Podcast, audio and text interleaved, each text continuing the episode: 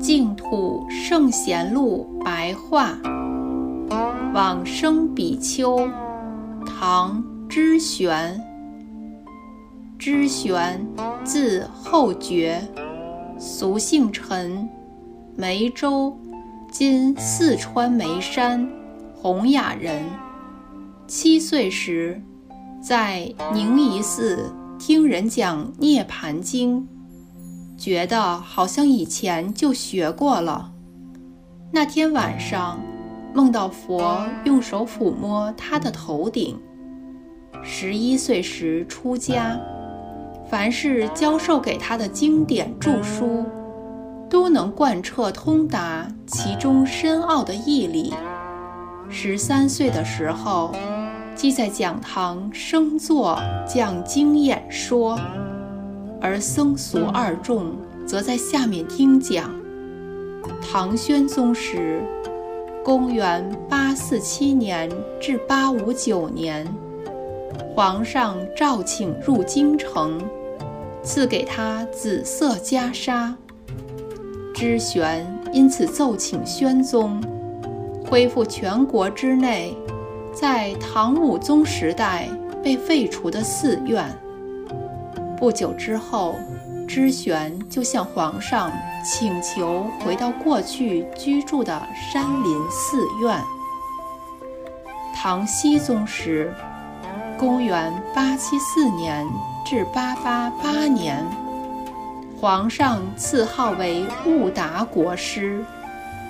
熹宗赐给他一个沉香木雕刻的宝座。那时，他的膝盖上。忽然长出人面疮，知玄特地前往四川彭州的九龙山，拜访以前在京城所遇到患迦摩罗病、赖病的僧人，来向他请求救护治疗。那位僧人命令一个童子带引他到一处泉水的地方。以泉水洗净之。这时，人面疮忽然说：“你知道袁盎杀晁错的故事吗？你就是袁盎，我既是晁错啊！我累世以来想要报仇，而你十世以来都是高僧，奉持戒律精细严密，使我没有下手的机会。”现在，你所受到的讽刺太过奢华，因此我有机可乘，才来害你。今日承蒙迦诺迦尊者以三昧水来洗净我，我现在可以超脱离去，不再与你为怨了。